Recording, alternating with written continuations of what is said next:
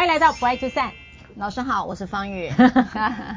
好，那今天我们要谈的一个案子呢，如果你才三十岁以下，可能会有点不记得，我们就回溯一下。那三十岁以上呢，就考一下我们这个硬碟里面存的这个记忆力啊。因为我刚刚还把伊利安搞成了吴一化，他是小男孩伊利安。嗯、那我们要从这个当时这个很轰动的新闻，看一看当时这个被两国之间抢来抢去的小男孩。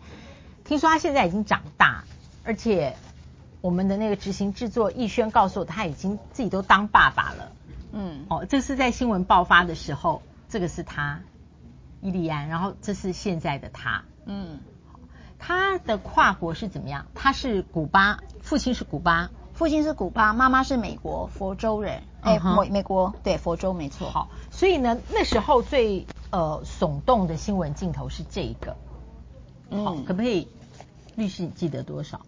我真是怎么回事？为什么会有人荷枪实弹的？然后是这样，嗯，他这个案子是呃，美国的妈妈呢，当时没有经过古巴的这个爸爸，应该古巴没错，都是因为一个是巴西，一个是古巴哈，很怕把他说错了。因为呢，他就偷偷的把孩子偷渡到美国佛州，哈，可是，在途中的时候，妈妈去世了。那妈妈去世的时候，在美国的法庭，应该这个是美国法庭了。嗯，在我们台湾的法律也是一样，他的监护权只要父母亲有一方死亡，他就会回到了原先这个国籍，因为妈妈是美国籍，对不对？所以他就变成爸爸，古巴籍的爸爸变成了监护人。但是大家有听见了一个事情吗？这个孩子当时是在美国。可是你们现在看到这个荷枪实弹拿着冲锋枪，这个是冲锋枪吧？啊，嗯，所以那时候我还记得这件事，所以我年纪真的是记得哈。那个我觉得匪夷所思的是，那个孩子当时在那个公寓里面，那时候我的印象中了哈，在公寓里面，然后呢，这个不知道是他的谁，现在我们看到镜头上面哈，就应该是抱着这个孩子的亲人或者是他爸爸，是不确定的。那那时候就。拿着枪就冲进来，就把孩子给抢走。那时候我以为说，难道这是绑匪案件吗？掳人勒赎的案件才会看到这种荷枪实弹的。那当然，到后面自己当了律师之后，再加上了吴亦樺事件，我们知道跨国案件里头，只要涉及到父母，也可能是绑架子女的一方，好，叫 kidnapping。好，那因此 kidnapping 在海呃国际上面有个称之为海牙公约。那海牙公约就说，只要你是 kidnapping 绑架子女的话，他形同国际的毒贩，可以戴手铐脚镣，可以荷枪的把孩子给带走。所以当时呢，一群的这个你看起来就荷枪实弹，你看就冲进去把一个当时五岁的孩子抢走。那时候孩子吓得一直。所以我印象非常非常深刻，就把他带走了。那如今最近的新闻是因为啊、呃，这个伊利安长大了，那要出来选国会助理。然后呢，他好像代表的是谁？代表了，嗯，忘记了。他到底他到美国之后，他现在要加入国民议会，要参加选举，要当美国跟古巴之间的一个桥梁。那跨国的这个争抚养权跟监护权，在赖律最近的名人。我就孤隐其名，好，至少两个，好，都是属于明星级的公众人物。呃，我们刚刚讲的是，呃，父或母一方去世嘛，对，所以他监护权回归，呃，还还在世的这个，好，这个听起来相对单纯。但如果父母是两个不同的国籍，然后这个时候要离婚的时候，那我从新闻上面会感觉说，如果这个小孩子现在跟着父或母在其中一个国家，那另外一个国家的法律就不得给予他，这才会有人把孩子就是未经夫妻双方协议就代理带回自己的国家，就是因为这个原因。会，那我为什么特别挑这一集让老师来跟我们一起讨论了哈？的原因是因为我们的 viewer 有提到说，哎，你们不爱就散，可不可以多谈一下跨国婚姻的事？嗯，所以呢，呃，就跟各位讲，跨国婚姻其实在爱情里头是挺浪漫，但在法律里面其实挺棘手哦。嗯，也就是说，像刚才我们讲美国跟古巴，或者是我们台湾呃跟这个巴西好了话，就是很多的跨国，尤其在这个地球化之后，呃，跨国婚姻是一个很常见的现象。那我先再借由这样的一个故事跟大家做一个提醒，就是说，刚才老师问到一件事情，就是说。那一个 A 国跟一个 B 国，那孩子假设跟妈妈在 B 国好了，那 A 国如果的爸爸他要拿来要求这个孩子从 B 国到 A 国去，就到爸爸的国家去，有没有可能性哈？那是不是法院的管辖就只限孩子现在所在的地方？好，这里头一个法律关键题啊，就是在海牙公约哈有一个规定，也就是说，孩子在这边居留满半年，哈，有一百八十三天。这种情况下，管辖地就会是他的冠居帝国。冠居地就是法院各个法官呢，或各个法院或各国的法院，对于冠居地国都有他们自己的认定。那事实上，在美国的统一的一个婚姻法，呃，统一的这个子女监护权，也就是称之为海牙公约。哇哦，有黑板哎，没有啊，就是说 A 国 B 国，怕大家听觉上面比较复杂。Podcast。听友还是抱歉了，反正就是孩子如果在 B 国，那现在方玉律师解释，那你这个 A 国的法律能不能给予？对，给予他。嗯，那现在目前我们的这个法，以台湾法哈，我们就譬如说以台湾法或者是美国法都一样，都是以孩子的冠居地国作为管辖地。好，那因此今天 A 国的爸爸或妈妈要来。呃，跟孩子关于监护权的事件的时候，他的管辖地一定就是 B 国，因为 B 国是他的冠居帝国。呃，所以只要他住超过一百八十三天，对不对？对。然后呢，就是按照 B 国的法律来执行就对了。对，依照 B 国依依照 B 国的法律，嗯、那儿童权利公约，哈，这也是属于国际公约了。大家都有各国国际之间都有个共识，就是以孩子的最佳利益，好，那。但是这样的情形下，就有人说，那我这个 A 的爸爸在 A 国的爸爸，或或者举例是爸爸好了，他就把孩子从 B 国抢到 A 国，那我变 A 国来管辖，可不可以？你会发现，每个人都觉得自己国家的米特别香嘛，就想用自己国家的法律来。对，好，他这个时候如果就把他从 B 国带走，这算不算 kidnapping？不算吧？好。这个时候，如果是海牙公约国，就会认为你没有经过 B 国的妈妈或爸爸同意情形下，擅自把孩子带走，他就是 kidnapping。所以，我们最近呃闹呃台湾也有一个意大利跟台湾的案件，也是闹得沸沸扬扬，也同样的类似的情形。好，这个所以呢，只要是跨国案件，都会产生像刚才在讲的 kidnapping 的疑虑，应该讲法律上的争议性。好，那如果做得很绝的话。那现在这个孩子呢，在 B 国哦，已经住满一百八十三天了。所以当夫妻在呃离婚的时候呢，按照 B 国的法律来考虑孩子最大利益来执行。这个时候呢，如果在海外的这个，我们就讲父亲好了，A 国，他趁这个孩子孩子母亲不注意的时候，就是把他从 B 国又带回了 A 国。请问有没有任何一个国家法律可以强制执行？叫他把孩子交出来，就是说因为你是绑架，就是土法不足以自行嘛。嗯，刚刚说他认定了你这个做，其实你是他爸爸，你也叫绑架。那那绑架以后呢？对，绑架以后呢，我跟各位讲，总不会，嗯，不是每个国家都像美国跟古巴这么近，可以拿这个冲锋枪，然后叫人交出来嘛？哦，他们怎么办？那怎么办？我岔题，他们很近。好，我跟各位讲一下，像这种情形下，称之为交付子女。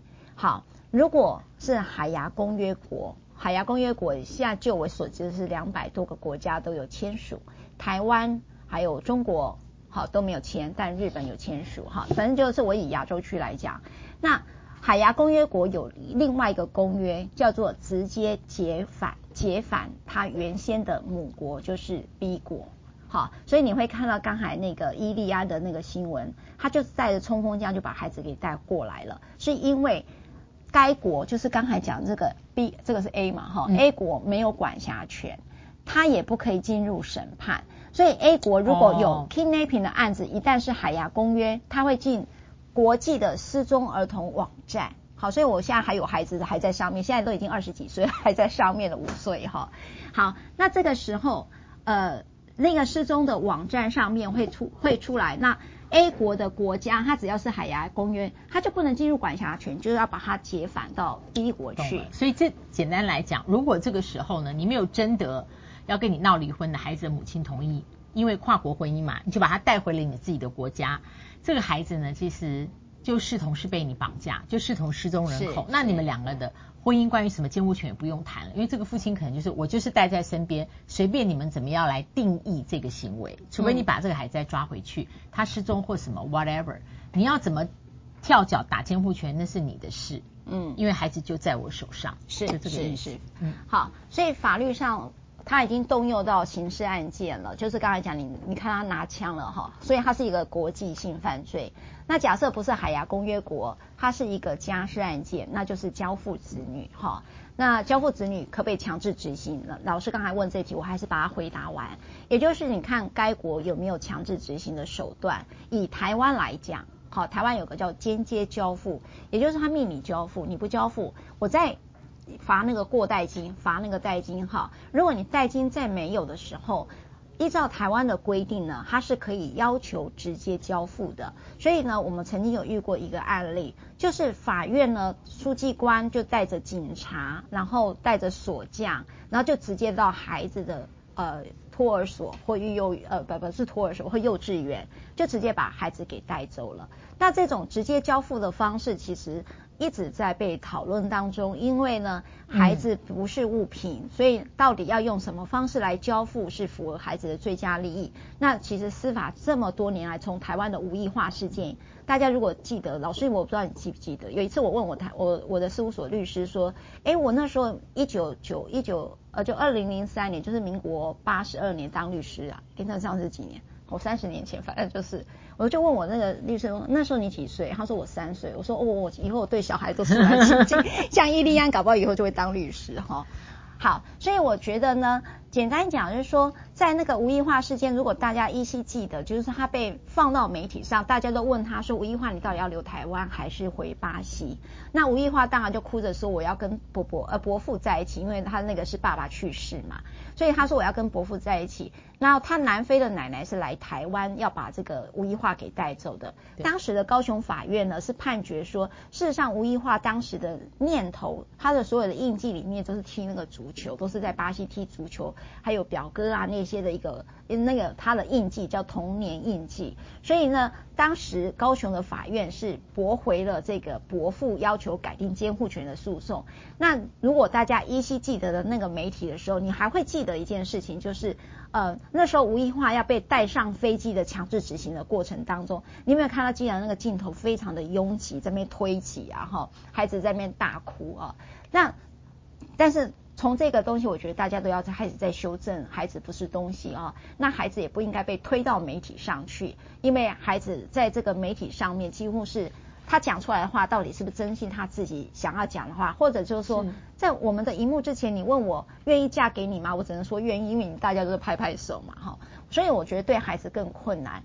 那这个大概在跨国案件里头最棘手哈，就是说我这样跨国真的很浪漫，但最棘手就是关于孩子的照顾上面，他会比在相同的国家或相同的城市里的父母亲或者是夫妻都还更棘手。是，所以这也是为什么就说跨国婚姻，其实我们谈到快一百集啊，哦，我发现在呃赖律所供应的离婚个案里面，只要牵涉到将来孩子的监护权这件事，包括赖律手上现在。呃的名人关系里面牵涉到孩子的监护权，几乎这个双方之间要合意的可能性都要拖很长很长的这个时间。嗯、我想跨国最复杂的是，因为这个监护权在取得一个共识的情况下，一定有一方很难执行。如果他回到他原来的国籍的国家，嗯，嗯嗯对，所以呃，你遇到我最后想问啊，你遇到的三十年的个案里面，在跨国婚姻在监护权里面冲突最大的是什么？的情况，跨国婚姻真的冲突最大就是真的是小孩哎。然后在监护权里面，两个人都争争夺监护权的时候，因为这个是在两个地球遥远的地方，所以法官在在他们没有办法合一的时候，通常法官最后的判决虽然说是吻合孩子的最大利益啦，他有哪些客观现实的条件可以归纳成为监护权判决归属的一个基本要件？我我今天简单提一下一个观点哈。我们一直在讲孩子最大利益，那这是这几个字到底是什么意思哈？每一个人都有不同的看法哈。好，那我先讲我们在三十年来实务间看见，其实你绑架子女在海牙公约的一个虽然不是公约国，但在立法精神上面、国际的精神上面，我们呢其实会认为这就是不友善的父母。所以绑架子女这一件事情，如果真的会被去克服的是，你用非法创造。所谓的管辖权这件事情，等于是非友善，而且是一个违反了我们对于法律 due process，就是合法的正当理由的程序下所做的事情。通常法院这边是扣了一百分，会倒扣回去的。即便你可能是一个很适任于的主要照顾者，或者是孩子也真的很喜欢跟你在一起，但是在只要涉及到绑架子女，几乎就被倒扣。但我做第二个提醒。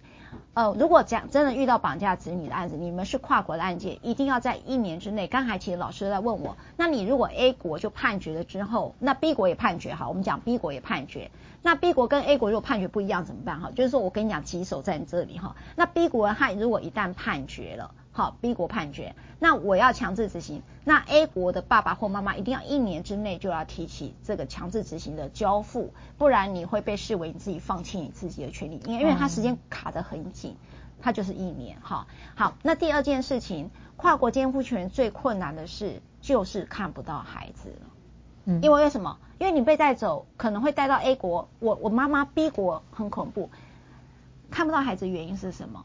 因为如果 A 国的爸爸或妈妈，他一旦告了绑架子女罪，刑事案件，你刚才看到冲锋那个冲锋枪嘛，他怎么样拿到签证到 A 国？